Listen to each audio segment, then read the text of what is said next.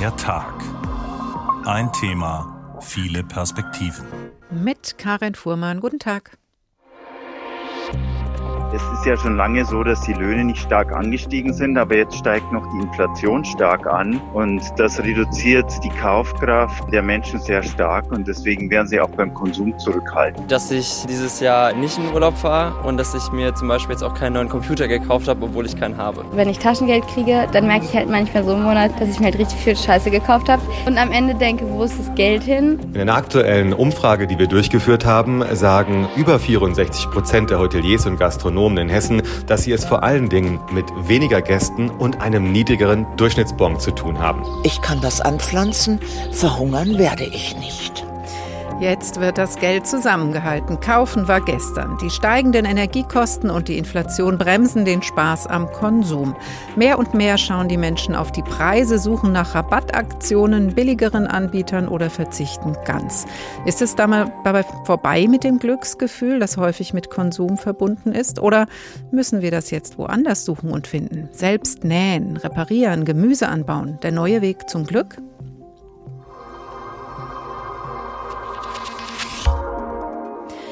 Die Konsumforscher stellen fest, die Deutschen haben die Kauflaune verloren. Seit 1991, seitdem die Marktforscher der GfK die Verbraucherstimmung erforschen, war die Stimmung noch nie so schlecht wie in diesem Monat. Das Barometer zum Konsumklima zeigt einen Rückgang um 30,6 Prozent. Die Menschen drehen jeden Euro zweimal um, versuchen anders zu kaufen oder legen Geld zur Seite aus Angst vor einer Rezession. Deswegen gehen wir heute der Frage nach, können wir uns nicht mehr länger glücklich kaufen? Jutta Nieswand hat sich angeschaut, an welchen Ecken die deutschen Verbraucher und Verbraucherinnen konsum, konsummüde geworden sind. Für viele Hessen ist es gar nicht so leicht. Sie wissen zum Teil nicht, wo sie jetzt überhaupt noch sparen sollen, weil doch alles teurer zu werden scheint. Doch dann sagen sie. Bei Konsumgütern allgemein weniger essen gehen, dass ich ähm, dieses Jahr nicht in Urlaub fahre und dass ich mir zum Beispiel jetzt auch keinen neuen Computer gekauft habe, obwohl ich keinen habe. Ja, Kleidung auf jeden Fall. Beim Wasser vielleicht noch. Ich dusche mich eigentlich nur alle zwei Tage oder so und wenn dann nur kurz oder kürzer als sonst. Ja, so Freizeitvergnügen gerade ein bisschen. Das heißt, man äh, gibt weniger aus, indem man vielleicht äh, weniger weggeht, weniger essen geht. Christoph Schröder vom Institut der deutschen Wirtschaft in Köln kann das alles im Großen und Ganzen bestätigen. Beispiel Lebensmittel.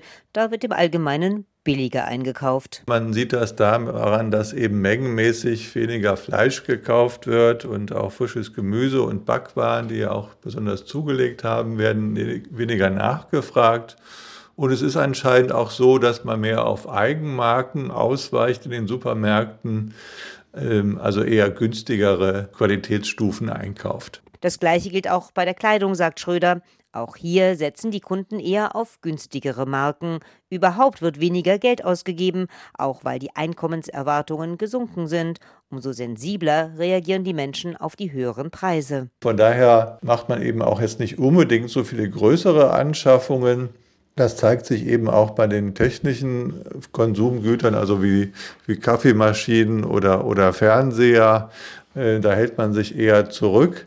Hier betrifft es aber anscheinend spannenderweise eher die, die Einstiegsmodelle also, und höherwertige Produkte werden immer noch nachgefragt. Doch es ist nicht nur die aktuelle Inflation, also die steigenden Preise jetzt.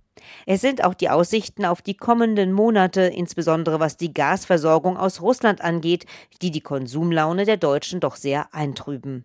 So Guido Baldi vom Deutschen Institut der Wirtschaft in Berlin. Diese sorgenvollen Aussichten sind natürlich Gift für die Konjunktur, weil die Menschen dann überlegen, okay, vielleicht werden die Zeiten härter. Man muss sich heute schon beginnen zu sparen. Und das wirkt sich dann natürlich äh, in einigen Bereichen besonders stark aus. Vor allem sogenannt langlebige Konsumgüter, Möbel, Mobiltelefone, auch Autos. Für manche hat das Sparen auch vielleicht noch nicht angefangen, aber es treibt sie schon um, was die Zukunft noch bringt. Und sie sorgen schon mal für die kommenden Monate vor, wie Heike Hellmund in Frankfurt. Ich mache mir schon Gedanken, wie das sein wird, wenn das Gas weniger wird. Ich wohne im Neubau und das ist gut isoliert. Ich habe eine Fußbodenheizung und habe mir einen Glaskonvektor gekauft. Es ist eigentlich ein fahrbarer Heizkörper und habe nur eine kleine Wohnung und versuche die dann mit Strom zu heizen. Jutta Nieswand über die aktuelle Kaufzurückhaltung und was die Leute dann so machen, wenn sie sparen wollen. Wenn gespart werden muss, suche ich das günstigste. Dieser Trend ist ja schon seit einiger Zeit von Konsumforschern beobachtet worden. Wiebke Franz von der Verbraucherzentrale Hessen, guten Tag. Guten Tag, Frau Die große Frage ist ja immer, was ist denn wirklich günstig? Wie finde ich das raus? Ja, das ist schwierig. Im Grunde genommen hat man nur die Chance, die Preise zu vergleichen und da auch darauf zu achten, dass man wirklich die gleichen Einheiten ähm, vergleicht. Das heißt also beim Lebensmittel wirklich ein, Ki da muss ja der Grundpreis angegeben werden, dass man wirklich ein Kilo mit einem Kilo vergleicht und dann nicht im, im Laden steht und noch rechnen muss. Die Verbraucherzentralen haben ja schon lange Druck gemacht, dass die Preisgestaltung transparenter wird. Also zum Beispiel auch bei, bei Rabattaktionen, dass transparent ist, was jetzt der wirkliche Rabatt ist, was das Ding vorher gekostet hat. Jetzt haben Sie eine neue Regelung durchgesetzt. Sind jetzt alle Fallen bei Rabattaktionen beseitigt? Nein, bei Weitem nicht. Also es gibt noch eine ganze Menge Tricks, die angewendet werden. Also zum Beispiel das Schrumpfprinzip. Das heißt also, wir sehen von außen, sieht die Packung gleich aus, es ist aber weniger Inhalt enthalten. Und das äh, erhöht natürlich, dann hat man vermeintlich den Eindruck, das Produkt ist gleich teuer ge äh, geblieben, also gleicher Preis und es ist teurer geworden. Oder es gibt auch solche Aktionen, die kennt wahrscheinlich, kennen wahrscheinlich viele, jetzt 20 Prozent mehr oder plus 50 Gramm. Und das vermittelt ja erstmal grundsätzlich so eine Preisersparnis. Aber die ist eventuell gar nicht vorhanden, wenn denn gleichzeitig der Preis gestiegen ist und das auch noch überproportional. Und das merkt in der Einkaufssituation dann eben, merkt man nicht so schnell und meist hat man auch nicht den Preis im Kopf, der vorher gegeben war. Aber es muss jetzt deutlich gemacht werden, was das Ding vorher gekostet haben. Das äh, gekostet hat. Das haben Sie mit diesen Änderungen der neuen Preisangabenverordnung erreicht? Es ist so, dass, dass der Hersteller jetzt, wenn er mit einer Preisreduktion wirbt, den, ähm, den niedrigsten Preis der letzten 30 Tage gleichzeitig nennen muss. Wenn er natürlich 31 Tage vorher ähm, den, den, den Preis äh, erhöht hat, merkt man das dann nicht. Also es war ja, es war ja bisher so, dass manches Mal eben äh, kurz zuvor vor einer Preissenkung der Preis erhöht wurde, sodass man dann wirklich den, den Akt aktuellen hohen Preis im Kopf hatte und dann gedacht habe, oh, das ist jetzt ja wirklich viel preiswerter, aber gegenüber dem Standardpreis, der vorher vielleicht ein paar Jahre gegolten hat, ist das gar nicht viel weniger. Jetzt haben Sie schon einige Beispiele von Tricks äh, genut, äh, genannt. Wie kann ich das denn jetzt äh, verhindern, dass ich da ausgenutzt werde? Also wie kann ich wiederum diese Fallen austricksen? Sie haben gesagt, gucken, ob wirklich noch genauso viel drin ist in der Verpackung. Was gibt es noch für Sachen, auf die ich achten muss?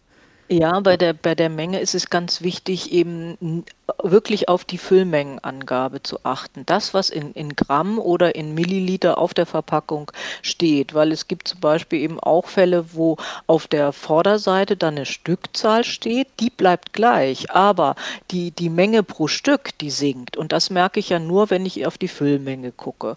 Und ansonsten ist eben auch, auch ganz wichtig, wirklich mal zu gucken, was steckt denn auch wirklich drin. Es gibt also auch noch die, äh, die Methode, dass der, dass der Hersteller quasi indirekt den Preis erhöht, indem er seine, er senkt seine, seine Kosten, aber spielt an der Qualität. Das heißt, er ändert die Rezeptur, tauscht äh, höherpreisige Zutaten gegen niedrigerpreisige aus. Und, Und schreibt dann das vielleicht, ist ja natürlich mh. eine Preiserhöhung. Schreibt dann vielleicht noch drauf, jetzt neues Rezept, damit es interessanter ja, genau. klingt.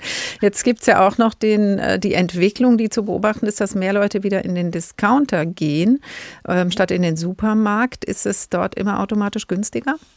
Nein, das ist nicht automatisch günstiger. Wir können wirklich nur jedem raten, den Grundpreis zu vergleichen. Also die Preis, der, der am Regal zusätzlich zum Stückpreis steht. Ne? Wir haben ja eine 350 Milliliter Packung zum Beispiel und daneben ein Glas Tomatensauce in einer 450 Milliliter Flasche. Und da ist es ja schwierig, die Preise zu vergleichen. Und der, die Vorgabe, dass der Grundpreis angegeben werden muss und sich immer auf die gleiche gleiche Menge beziehen muss, dann das ermöglicht mir dann wirklich Preise schnell auf den ersten Blick zu vergleichen. Jetzt haben wir uns ja heute die Frage vorgenommen in unserer Sendung, können wir uns nicht mehr länger glücklich kaufen? Was Sie so erzählen, klingt so, als wäre Einkaufen auf jeden Fall anstrengender, wenn ich das alles berücksichtigen will und äh, so viel auf Packungen gucken muss.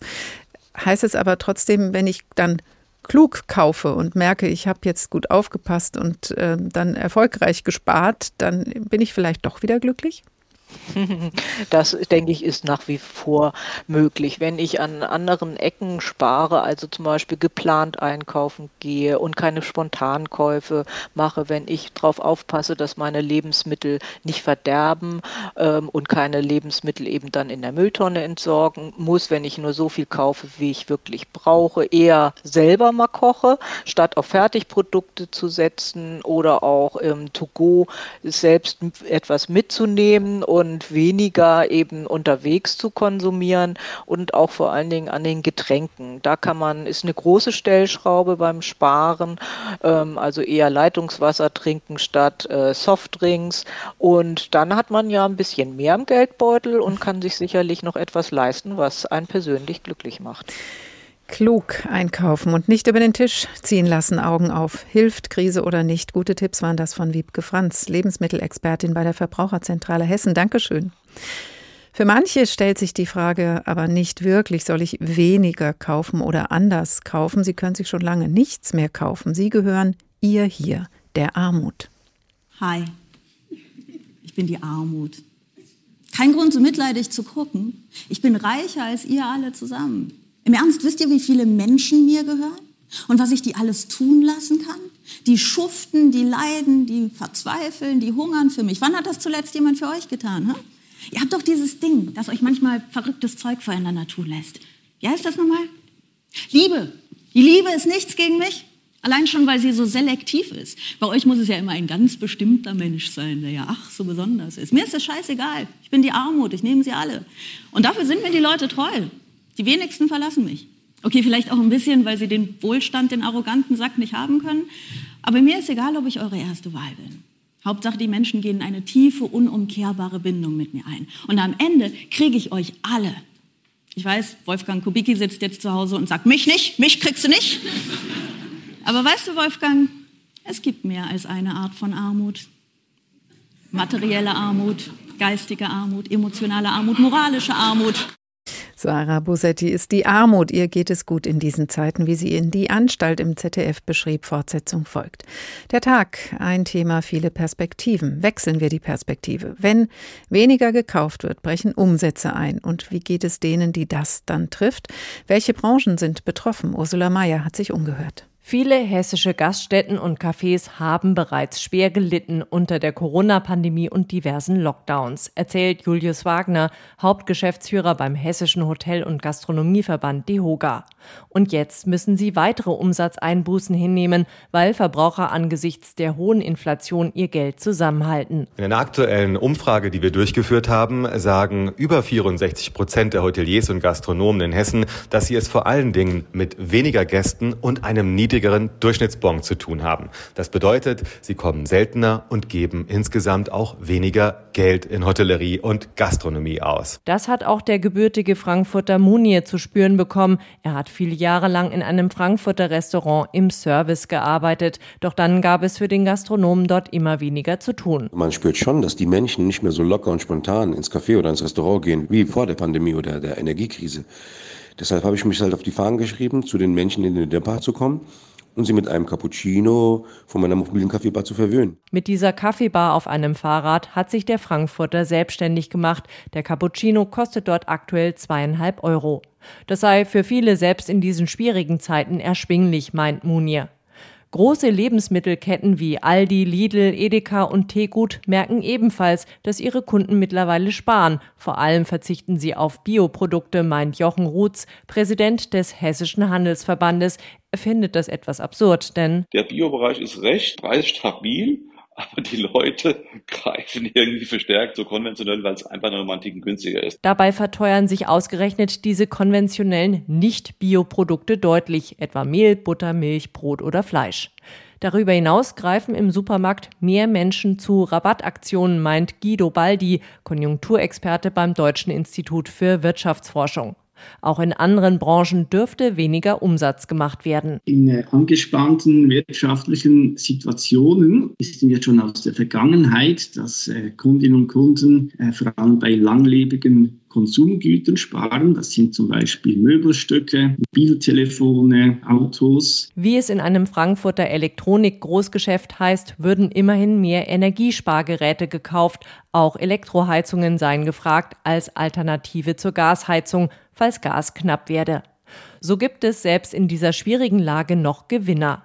Doch die überwiegende Mehrheit der Unternehmen leidet darunter, dass die Kunden im Schnitt weniger Geld ausgeben, sagt Ulrich Kaspar, Präsident der IHK Frankfurt. Und äh, wenn der Verbraucher eher günstigere Produkte sucht, dann wird der Handel auch günstigere Produkte bereitstellen. Nämlich die von eher unbekannten Herstellern. Allerdings wird die Lage für die Firmen laut IHK immer schwieriger. Schließlich stehen sie bereits in Konkurrenz mit dem Onlinehandel. Dazu haben sie in Zeiten von Homeoffice manchen Kunden verloren. Wenn sich die restlichen Kunden dann noch zurückhalten, kann das für manches Unternehmen auf Dauer durchaus das Ende bedeuten. Ursula Mayer über die Branchen, die von der Konsummüdigkeit der Deutschen besonders betroffen sind. Das macht diese Unternehmer unglücklich, bringt sie gar vielleicht in existenzielle Not. Und wenn wir weniger kaufen, geht uns auch emotional etwas verloren. Professor Ingo Hamm ist Psychologe an der Uni Darmstadt. Guten Tag, Herr Hamm. Schönen guten Tag, Frau Fuhrmann. Sie haben den Zusammenhang von Glück und Konsum untersucht. Welche Einkäufe machen uns denn besonders glücklich? Ja, es sind gar nicht so viele, wie man vielleicht meint. Äh, interessanterweise sind es gar nicht die materiellen Einkäufe, äh, sondern das, was nachhaltig, dauerhaft über vielleicht äh, den Einkauf hinweg glücklich macht, sind vor allen Dingen Erlebnisse. Die können sich da ein Leben lang positiv in Erinnerung festbrennen sozusagen. Und interessanterweise muss es sich dabei gar nicht um, um große, aufwendige, kostspielige Anschaffungen handeln, sondern tatsächlich um auch Kleinigkeiten, die man beispielsweise auf Reisen erlebt, die man mit eigenen Händen äh, erstellt, die man gemeinsam erlebt. Das sind eigentlich die Dinge, die im Konsumkontext, aber auch darüber hinaus glücklich machen. Und so dieser kurzfristige Rauscheffekt, Dopaminausschüttung, wenn ich besonders, was weiß ich, besonders günstiges Hemd gekauft habe oder ein Kleid im Angebot erstanden habe, teure Marke und jetzt war es günstiger ähm, und ich gehe damit stolz nach Hause, das ist gar nicht so von Dauer? Nein, das ist eine sehr kurzfristige Sache, die vielleicht über Minuten, Stunden, naja, sagen wir mal, vielleicht über wenige Tage funktioniert, dann aber auch nicht mehr. Das Motiv dabei ist ja dann auch erstmal ein rationales, vielleicht auch ökonomisches, aber nicht das, was äh, dauerhaft mein ganzes Lebensverhalten prägt, weil bei Konsum geht es ja äh, mehr darum, als nur materielle Dinge zu haben äh, und seinen unmittelbaren Bedarf zu decken. Es geht ja hier um sehr viele psychologische Facetten und hier sind diese andauernden Effekte dann doch äh, überraschend kurz. Was sind denn überhaupt, Herr Hamm, die Motive, warum wir kaufen? Welche Kriterien legen wir da an und was gibt es uns? Ja, interessanterweise muss man sich ja mal vergegenwärtigen, dass Kaufen ja so wirklich omnipräsent ist. Ja, es gibt ja kein Stück des Alltags, der ohne Kaufen, ohne Produkte oder Dienstleistungen funktioniert. Wir kaufen, weil wir es müssen. Äh, wir haben ja oft so eine Verzichtsdiskussion, die passt aber da eigentlich hinten und vorne nicht. Äh, wir kaufen auch, weil wir wollen. Äh, auch da darf man sich nicht was Falsches vormachen. Wir sind ja irgendwo soziale Wesen. Man könnte ja fast sagen, you will never buy alone, in Anlehnung an ein gerade oft zitiertes Sprichwort. Also wir kaufen, weil wir uns mit Konsumprodukten sozial positionieren, eine Stellung in der Gesellschaft darstellen. Und insofern ist ja Kaufen und Konsum irgendwo auch erst eine Erfindung der modernen Gesellschaft als Folge der Arbeitsteilung und somit auch gar nicht wegzudenken. Das kann aber durchaus positiv sein. Konsum kann ja zum Beispiel der Selbstentfaltung dienen, kann Ausdruck von Individualität sein. Ich kann mit Konsum und bestimmten Kaufverhaltensweisen Stabilität in mein Leben bringen. Ich kann mich moralisch positionieren. Ich kann aber auch diesen sozialen Vergleich anstreben, indem ich mich halt auf einer, sagen wir mal, sozialen Leiter mit anderen Leuten vergleiche. Das ist sehr spannend, weil dann ist es nicht nur ein Glücksgefühl, es hat auch was mit Zugehörigkeit, Selbstidentifikation zu tun. Wird immer interessanter, dieser Konsum. Händler versuchen das ja auch durchaus zusammenzubringen, Herr Hamm, dieses Glücksgefühl vielleicht sogar noch zu verstärken, indem sie das, was Sie zu Beginn des Gesprächs genannt haben, nämlich dieses Erlebnis mit reinbringen ins Kaufen, also Erlebniskaufhäuser. Müssen wir da auch ein bisschen aufpassen, dass wir denen da nicht auf den Leim gehen? Nein, ich glaube in den meisten Fällen tatsächlich nicht, weil äh, im Grunde genommen sind diese Erlebnisse einer der wenigen tatsächlich nachhaltigen Konsumverhaltensweisen, die auch äh, dauerhaft glücklich machen in gewisser Weise. Und Erlebnisse können ja auch recht einfach sein. Natürlich, wenn die jetzt nur als Köder ausgestreckt werden, äh, kann man natürlich immer ein Fragezeichen machen. Da ist auch, denke ich mal, jeder Konsument in der Selbstverantwortung und durchaus auch in der Lage zu unterscheiden, habe ich hier ein, ein buntes Brimborium drumherum oder bekomme ich da tatsächlich ein Produkt, eine Dienstleistung, die mir irgendwie psychologisch was bringt. Da vermute ich, dass in den wenigsten Fällen tatsächlich äh, unbeabsichtigt oder still und leise geködert wird. Das halte ich dafür eher ausgeschlossen. Also Erlebnisse sind unter dem Strich meiner Meinung nach tatsächlich etwas, was zu den wenigen guten Konsumgewohnheiten führt, weil sie gerade eben nicht so materiell sind, weil sie gerade eine lange Zeit positiv im Gedächtnis hängen bleiben können. Dann kommen wir doch mal zu unserer Tagfrage, die wir heute durch die Sendung ziehen. Können wir uns nicht mehr länger glücklich kaufen? Wenn wir jetzt aus Spargründen weniger kaufen, dann werden wir, nach dem, was ich jetzt bei Ihnen so rausgehört habe, nicht unbedingt weniger glücklich sein, oder? Also wir können tatsächlich nicht so einfach das Glück finden, indem wir in die Stadt gehen und kaufen oder online genauso wenig. Die meisten Effekte sind kurz, äh, sind aber auch notwendig im Alltag, sind psychologisch vielfältig und deswegen auch gar nicht zu vermeiden und machen irgendwo auch Sinn.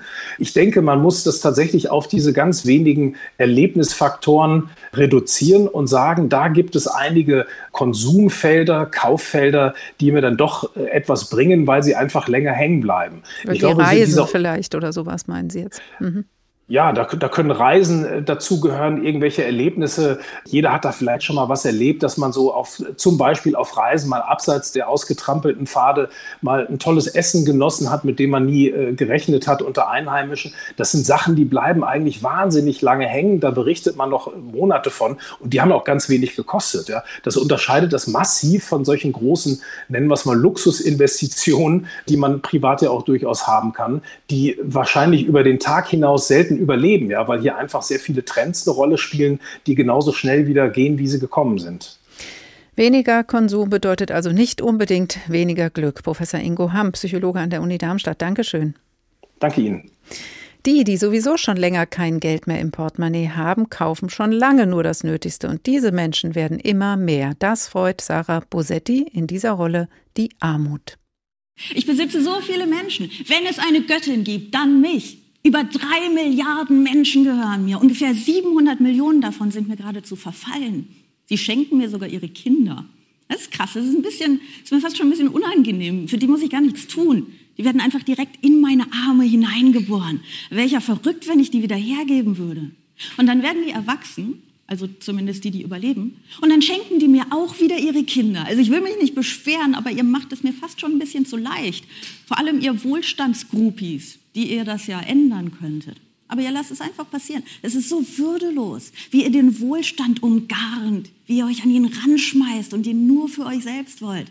Nicht mal mit Kindern teilt ihr ihn, wenn es nicht eure eigenen sind. Und vielleicht denkt ihr jetzt, ich sei hier die Böse, aber da macht ihr es euch ein bisschen zu einfach. In Sachen Diversity zum Beispiel macht ihr mir alle nichts vor. Ihr mit euren popeligen Frauenquoten. Ich besitze so viele Frauen, dass ich überlege, ob ich meine Männerquote einführen sollte. Sarah Bosetti in Die Anstalt in Gänze zu sehen in der ZDF-Mediathek. Fortsetzung gleich bei uns hier in Der Tag. Die Deutschen kaufen weniger. Der Handel fürchtet Umsatzeinbußen oder verzeichnet sie bereits und das besorgt auch die Politik. Und schon hören wir aus dem Munde von Bundeskanzler Olaf Scholz, You'll never walk alone. Wir sind bei euch. Solche medienwirksamen rhetorischen Beruhigungspillen haben wir schon öfter von der Politik bekommen. Für eine der frühesten Formen der rhetorischen Beruhigungspille muss man in Deutschland schon ein ganzes Stück zurückschauen.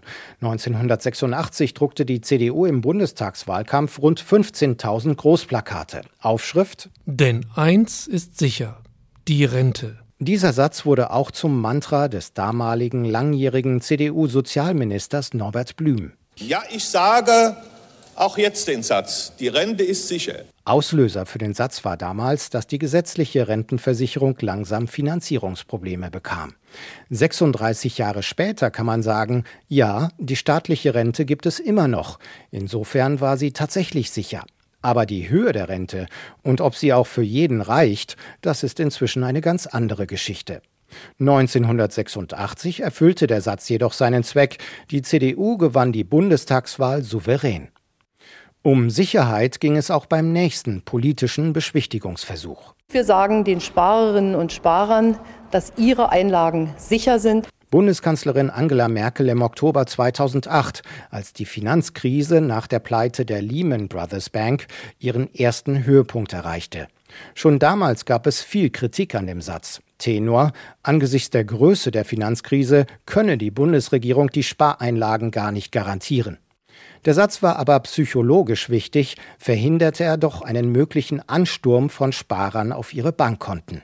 Das wurde auch durch den Zusatz von Bundesfinanzminister Peer Steinbrück klar. Dies ist ein wichtiges Signal, damit es äh, zu einer Beruhigung auch kommt und nicht zu Reaktionen, die unverhältnismäßig werden. Der Ansturm auf die Sparkassenschalter und EC-Automaten blieb tatsächlich aus.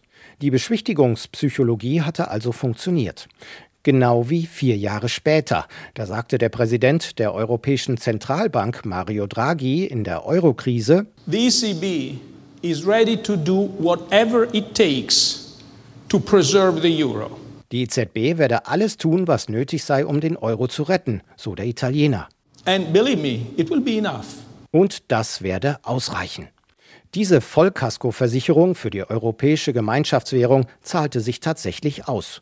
Die erwarteten Spekulationen auf den Fall des Euro gab es nicht. Allerdings hatte der Satz auch einen Nachteil.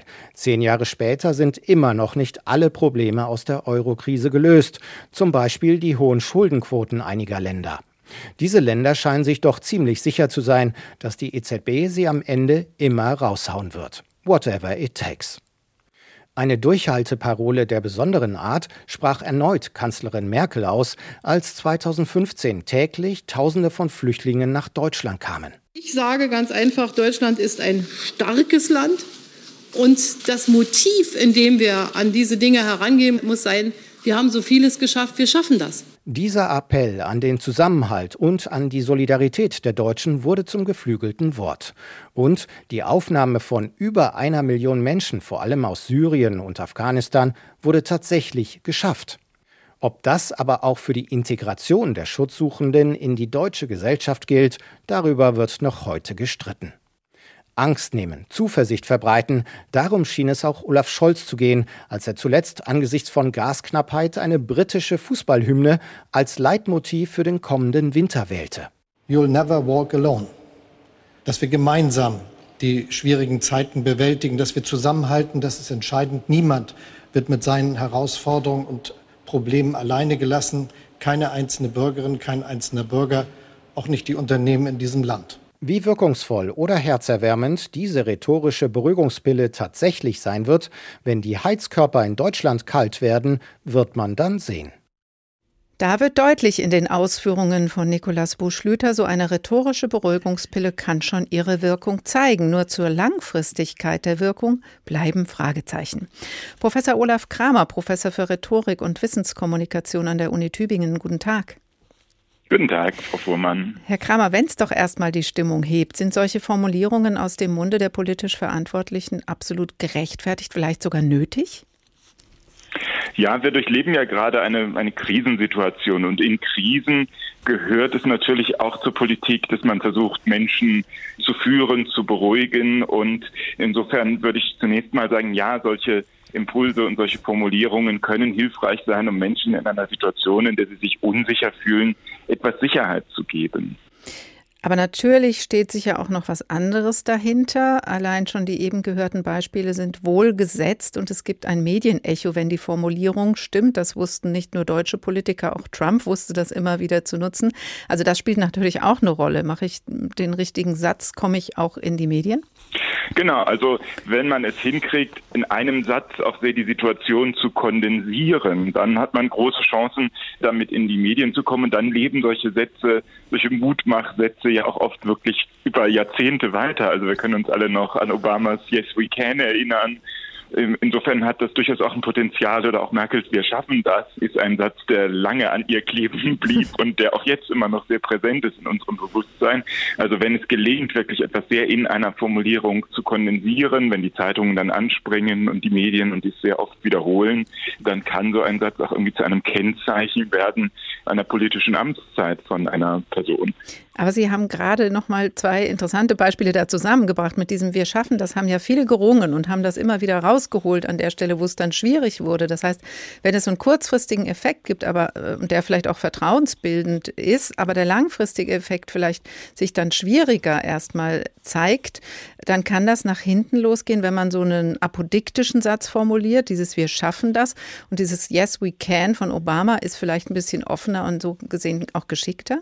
Genau, das ist ein ganz wichtiger Punkt. Also solche Allversprechungen, wo man sagt, es wird niemals passieren, die sind ja immer gefährlich, weil sich in der Politik die Bedingungen ja ändern können und sich Politik immer wieder an neue Bedingungen anpassen muss.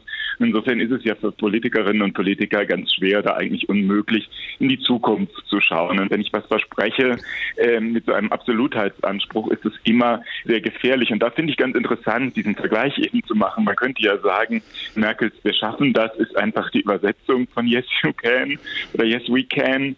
Aber äh, wenn wir uns diese äh, Formulierung von Obama anschauen, dann hat die eben eine große Offenheit. Also man kann es irgendwie schaffen, aber es wird nicht gesagt, was eigentlich.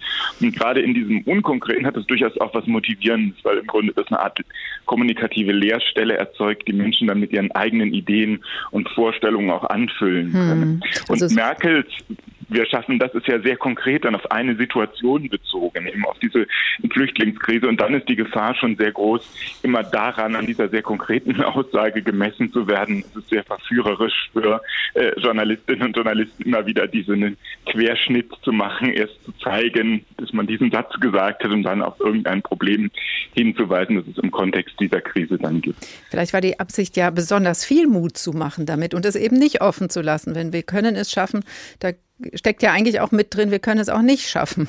Schauen wir doch in dem Zusammenhang mal auf das jüngste rhetorische Beispiel mit dieser Mutmachabsicht aus dem Mund von Bundeskanzler Olaf Scholz, um die Krisenstimmung im Land etwas aufzuhellen. You'll never walk alone.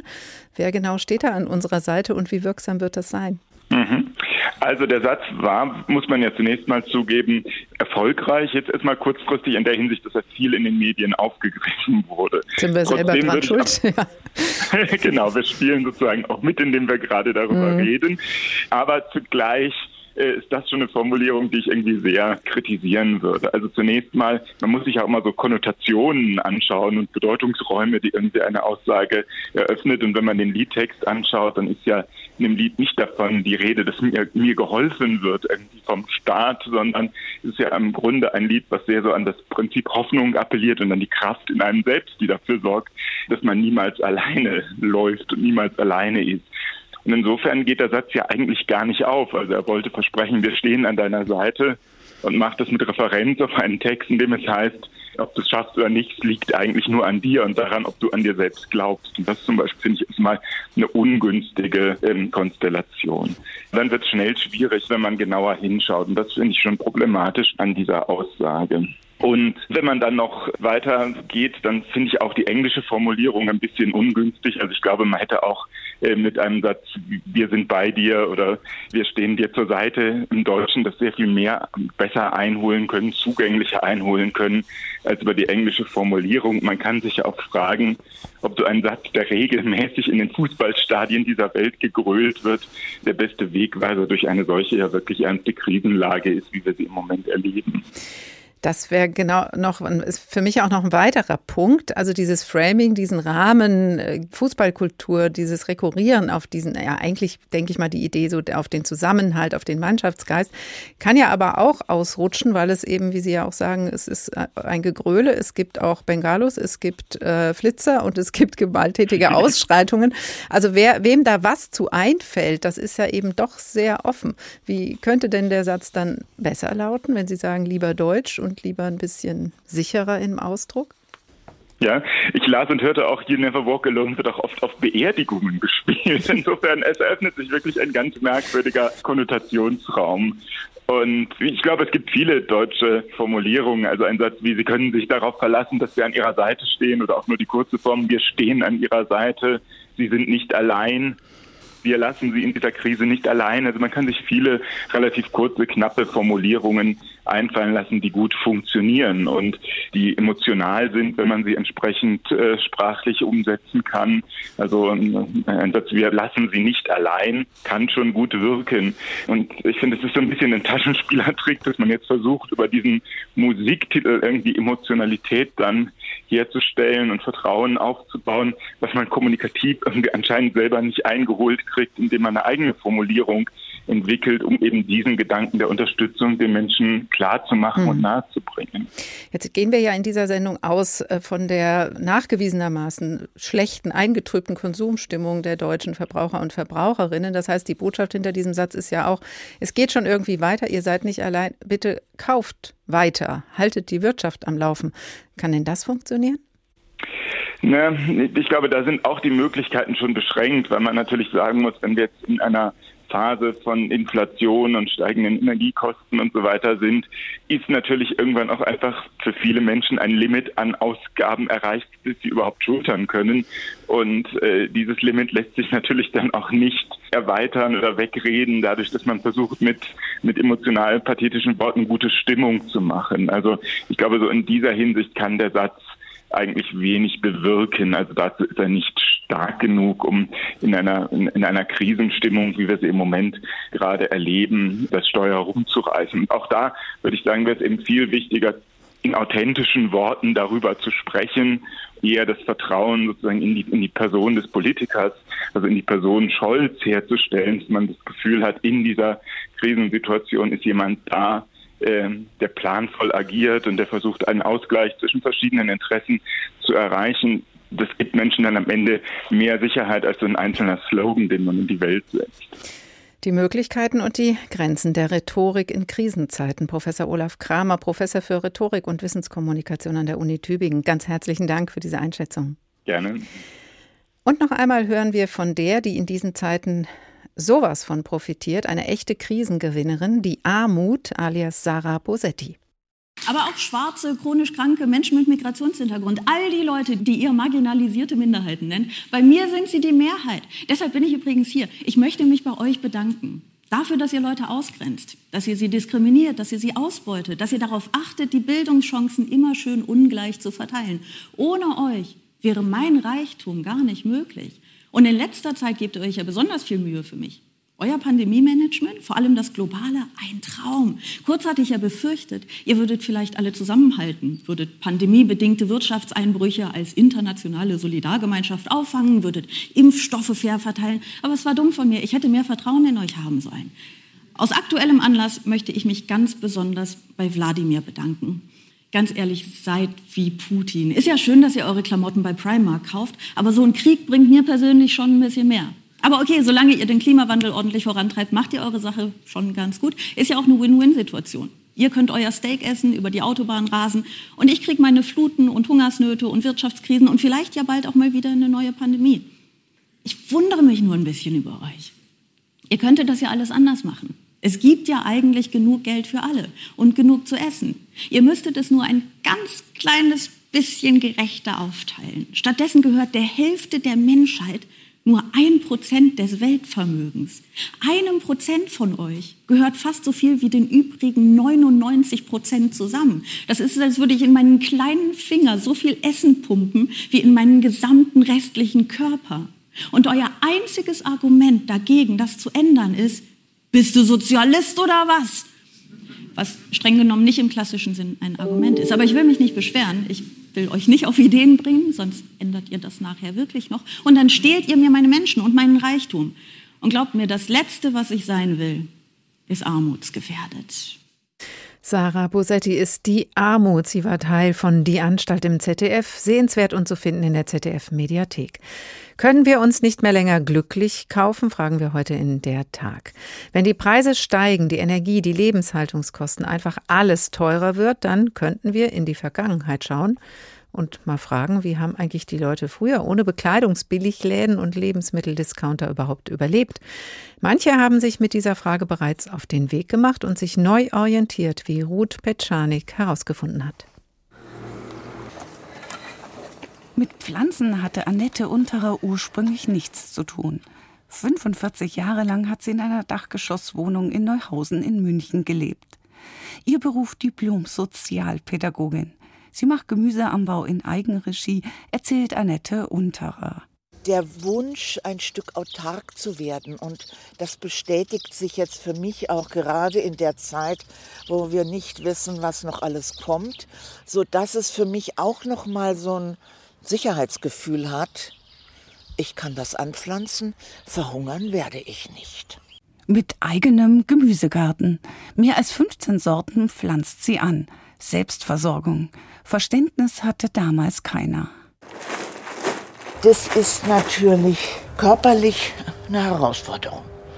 Ja, aber das ist auch das Schöne, dass man spürt, was man getan hat. Aber lohnt sich diese Schufterei denn wirklich? Der Garten schluckt viel Zeit. Die Bioerde kostet rund 150 Euro, die Setzlinge 50 Euro im Jahr. Dafür muss Annette Unterer den Sommer über weder Gemüse noch Obst kaufen. Was sie nicht essen kann, friert sie ein. Ob sich der Eigenanbau tatsächlich lohnt, hängt von der Sorte ab, weiß Annette Unterer. Zucchini lohnen sich nicht wirklich. Wenn nämlich die Schwemme kommt, überall gibt es Zucchini, werden die auch in den Bioläden sehr viel billiger. Bei Tomaten sieht das anders aus. Trotz der jährlichen Investition in Erde für rund 8 Euro pro Pflanze und Setzling für 3 bis 4 Euro rentieren sie sich. Darüber freut sich die Selbstversorgerin. Die sind richtig knackig taufrisch und Preis-Leistungs-Verhältnis ist enorm. Die Pflanze trägt den ganzen Sommer über. Hinzu kommt die Preissteigerung. Tomaten sind innerhalb von einem Jahr um fast 40 Prozent teurer geworden. Auch die Beeren lohnen sich. Die tragen jedes Jahr wieder und verursachen keine neuen Kosten. Obst und Gemüse ist das eine, aber auch Fleisch ist teurer geworden. Bettina Streit hält zwölf Hühner in ihrem Garten bei Otterfinn im Landkreis Miesbach und züchtet die Tiere auch. Hallo Chickis, na kommt! Komm, Lenny, gib. Hier zu sitzen und ihnen zuzuschauen und sich zu erfreuen an den Tieren, es erdet mich im Gegensatz zu meinem Beruf. Der hat viel mit Design, Gestaltung, mit Konzepten, mit Ideen, die man virtuell umsetzen kann, zu tun. Emotional lohnen sich die Hühner, viel Zeit schlucken sie auch nicht. Aber wie ist das wirtschaftlich? Das ist so die Ausbeute, die ich so am Tag ungefähr habe, zwischen sieben und acht Eiern. Fast vier Euro kosten sechs Eier in Demeter-Qualität derzeit. Für ein gewöhnliches Legehuhn zahlt man zwischen 10 und 15 Euro. Die Preise für Eier sind innerhalb eines Jahres um über 24 Prozent gestiegen die Preise für frisches Hühnerfleisch um mehr als 19 Prozent. Dem entgeht Bettina Streit mit ihrer Zucht. Ja, das sind also meine Eier, die gerade zum Brüten im Brutautomaten sind. Das sind insgesamt 44 Stück. Und die sind jetzt noch sieben Tage drin und nächsten Montag, Sonntagnacht, Montag schlüpfen dann die ersten Küken. Die Mutterhühner dürfen leben. Die jungen Tiere werden nach sechs Monaten geschlachtet.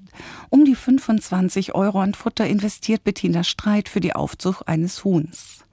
Rund 45 Euro würde sie für ein geschlachtetes Tier derselben Qualität beim Biobauern zahlen, rechnet Bettina Streit vor.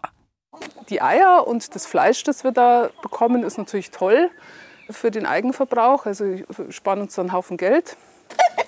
Ich weiß, was sie fressen. Ich weiß, wie sie leben. Sie haben einen schönen Auslauf. Sie haben ein schönes Leben. Es geht ihnen gut. Und das ist mir halt auch wichtig für die nachhaltige Ernährung. Annette Untere kann in ihrem Garten den ersten Salat ernten. Zumindest den Sommer über wird sie autark sein. Sie hat sich unabhängiger gemacht von den steigenden Preisen. Die Anerkennung kommt jetzt auch von außen. Am Anfang wurde ich immer belächelt so nach dem Motto, was tust du dir das an? Und inzwischen ist eher so Chapeau-Gefühl, du wusstest, wo es hingeht. Ich kann zumindest, solange es Wasser gibt, überleben. Es gibt mir mehr Sicherheit. Emotionale Sicherheit in einer unsicheren Zeit. Das ist es, was Selbstversorgung leisten kann. Und am Ende spart man auf alle Fälle.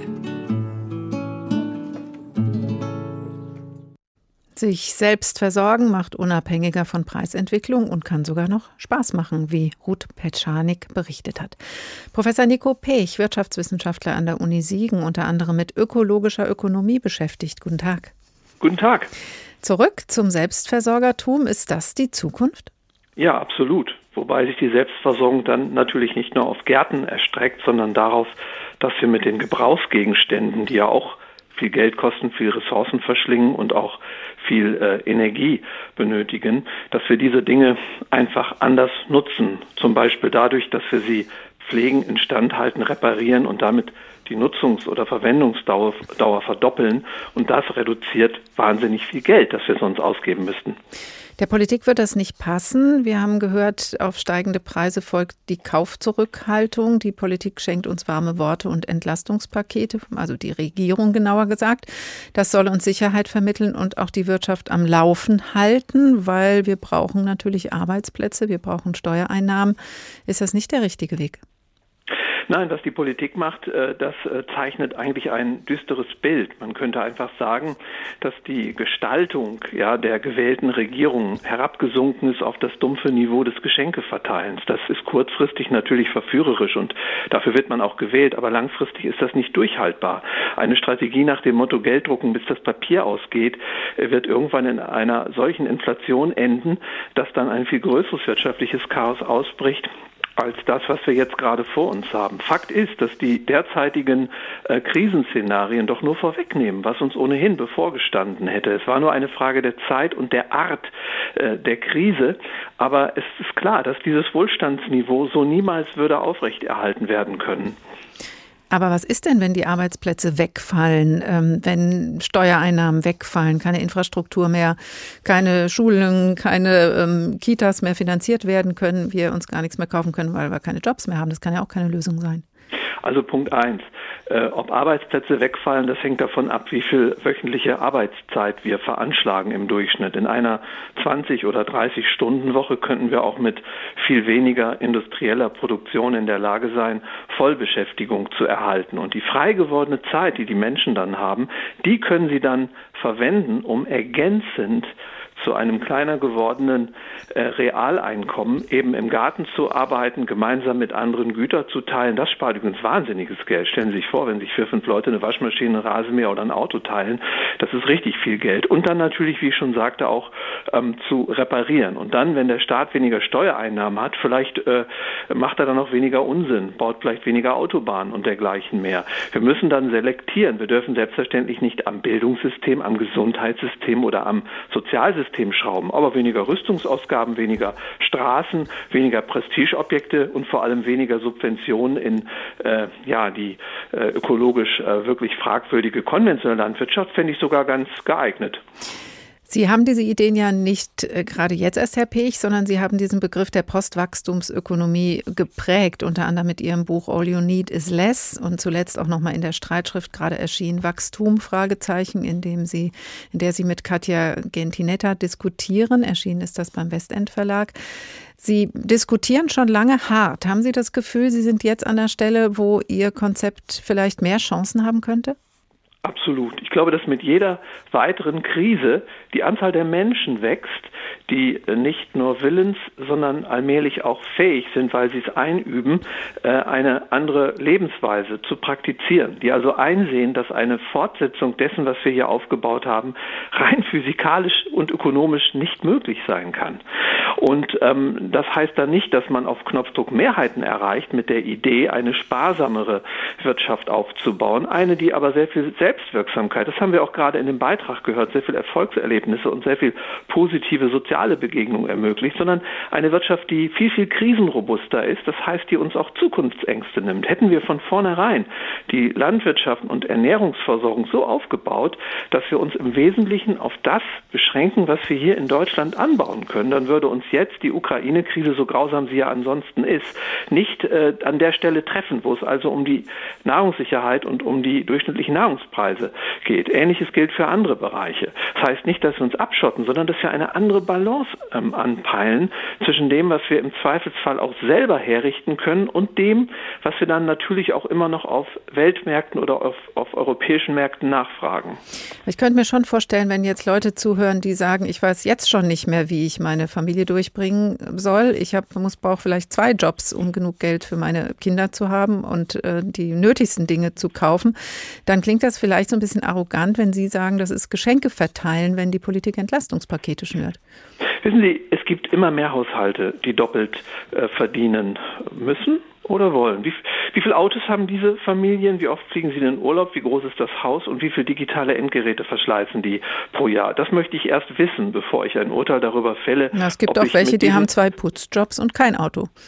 Die gibt es, aber wir reden hier von einer Minderheit. Und ich habe ja überhaupt nicht ausgeschlossen, wann immer ich von Postwachstumsstrategien sprach, dass es eine virulente Sozialpolitik gibt, die sich derjenigen annimmt, die wirklich nicht in der Lage sind, ihre Grundbedürfnisse und etwas mehr äh, zu befriedigen. Aber Entschuldigung, die Mehrheit der Menschen in Mitteleuropa lebt in Saus und Braus und über die Verhältnisse. Wir haben uns so gewöhnt an einen bestimmten Wohlstand, dass wir nicht mal mehr in der Lage sind, zu ermessen, wie hoch der geworden ist. Wenn wir mal anfangen würden, etwas historischer äh, äh, heranzugehen ähm, bei der Betrachtung unseres Wohlstands und wirklich mal fragen, was die Menschen vor 50 Jahren hatten und wie fürchterlich unglücklich sie waren. Das waren sie nämlich nicht.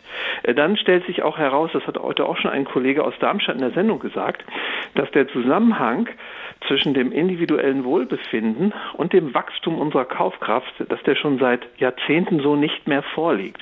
Das heißt, wir könnten sogar viel entspannter leben, wenn wir die Gesellschaft entrümpeln. Aber Achtung, ich sage nicht, dass die Entrümpelung der Gesellschaft dort anfängt, wo die geringsten Einkommen sind. Wir können doch, das ist doch der mhm. Sinn von Politik, können doch sehr wohl auch Maßnahmen steuern und da ansetzen, wo eben das meiste Geld sitzt und der meiste Wohlstand. Und das sagen Sie als gut abgesicherter Universitätsprofessor? Nein, sage ich nicht als Universitätsprofessor. Ich habe den Rang eines Professors, aber ich habe keine Professur und ich arbeite nur 20 Stunden auf Basis der Beschäftigung eines wissenschaftlichen Mitarbeiters. Ich beschäftige Menschen, die mehr verdienen als ich. Also ich würde mir nie die Frechheit rausnehmen, vor einem geneigten Publikum äh, irgendwelche Empfehlungen auszusprechen, die unseren Lebensstil betreffen, wenn ich das nicht seit Jahren selber praktiziere. Seien. Sie versichert.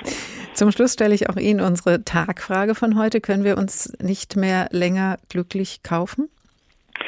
Doch, das können wir. Ich habe viel darüber geschrieben und geforscht, dass das wahre Glück im Konsum in der Beschränkung liegt. Nicht in der Abschaffung im Konsum, sondern darin liegt die knappe, nicht vermehrbare Aufmerksamkeit eines Homo sapiens auf eine begrenzte Anzahl von Dingen zu richten. Dann wird man viel glücklicher. Man spart Geld und schont die Ökosphäre. Klares Statement von dem außerplanmäßigen Professor Nico Pech, Wirtschaftswissenschaftler an der Uni Siegen und Verfechter einer Postwachstumsökonomie. Herzlichen Dank. Und das war der Tag für heute. Können wir uns nicht mehr länger glücklich kaufen, haben wir heute gefragt. Weniger gekauft wird schon. Das Konsumglück kann also wie das Konsumbarometer möglicherweise tatsächlich sinken. Aber das ist deutlich geworden. Glück gibt es auch woanders. In anders kaufen, in Erlebnissen, Erfahrungen, bewahren, bauen, nähen, reparieren, vielleicht sogar Gemüse anbauen oder Hühner züchten. Ein Versuch ist es wert. Nachhören können Sie auch diese Tagssendung als Podcast in der ARD Audiothek. Auch auf anderen Podcast-Plattformen können Sie uns hören und abonnieren. HR der Tag. Wenn Sie vorab über unsere Themen Bescheid wissen wollen, geht das über den Newsletter. Abonnieren können Sie den über hrinforadio.de oder hr2.de. Dort können Sie auch Ihre Meinung oder Ihre Anregungen zur Sendung loswerden über das Kontaktformular. Ich heiße Karin Fuhrmann und wünsche Ihnen noch einen schönen Tag.